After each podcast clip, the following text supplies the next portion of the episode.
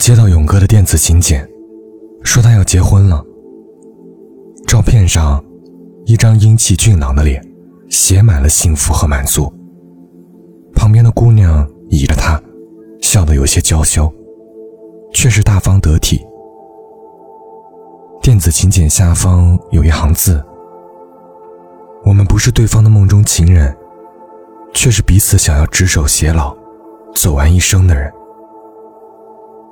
我在微信上给他回：“你还挺能拽词儿。”他说：“你知道的。”我当然记得，五年前，勇哥自认为找到了他的梦中情人，房子买了，双方家长见了，婚宴也定了。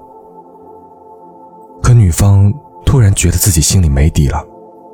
当时勇哥第二次考研失败，每天在家里帮爸妈打理干鲜杂货铺。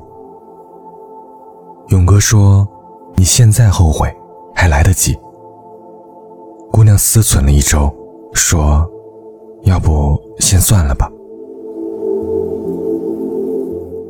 姑娘从新房里搬出去的那晚，我陪勇哥吃饭，他喝了很多酒，然后就一直在问：“为什么别人能跟喜欢的人在一起？为什么别人能考上研究生？我也够拼了。”为什么人生赢家就不能是我？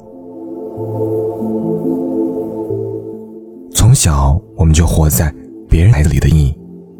大学找工作好像也是马马虎虎、差强人意。我不相信这个世界上还有另一个我，在过着我想要的生活，却真真是看到这么多人拥有我拼尽全力也得不到的东西。勇哥现在悲观。和迷茫中走不出来，常常跑到他们俩曾经牵手散步的河，一趟趟的溜达。但这样的状态并没有持续太久。很快，他又开始把自己的时间排得满满当当，白天进货守摊，一到晚上就把自己关在房间里看书复习，常要到夜里两三点。有一回，我陪他去外地进货。旅途劳顿，加上谈了一天的生意，真有些腰酸背疼。晚上回到酒店，我倒头就睡。半夜醒来，看到他床头的阅读灯还依然亮着。何苦这么为难自己呢？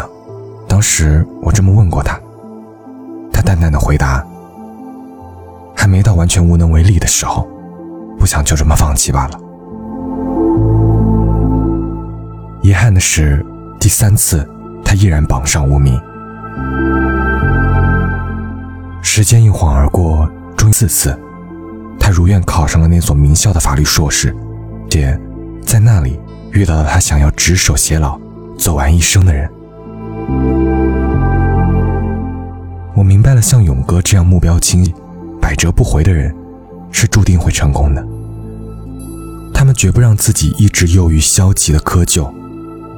能坦然接受命运的捉弄，从不为不想努力找借口，即使遭遇困顿，也坚持做好每一件小事，从不放弃任何变好的可能。我始终相信，今天的你身上带着昨日光阴的投影，而明天的你会是什么样子，也完全取决于你今天的态度和行为。时光终究不会辜负每一个努力的人。既然总是有人要赢的，为什么不能是你呢？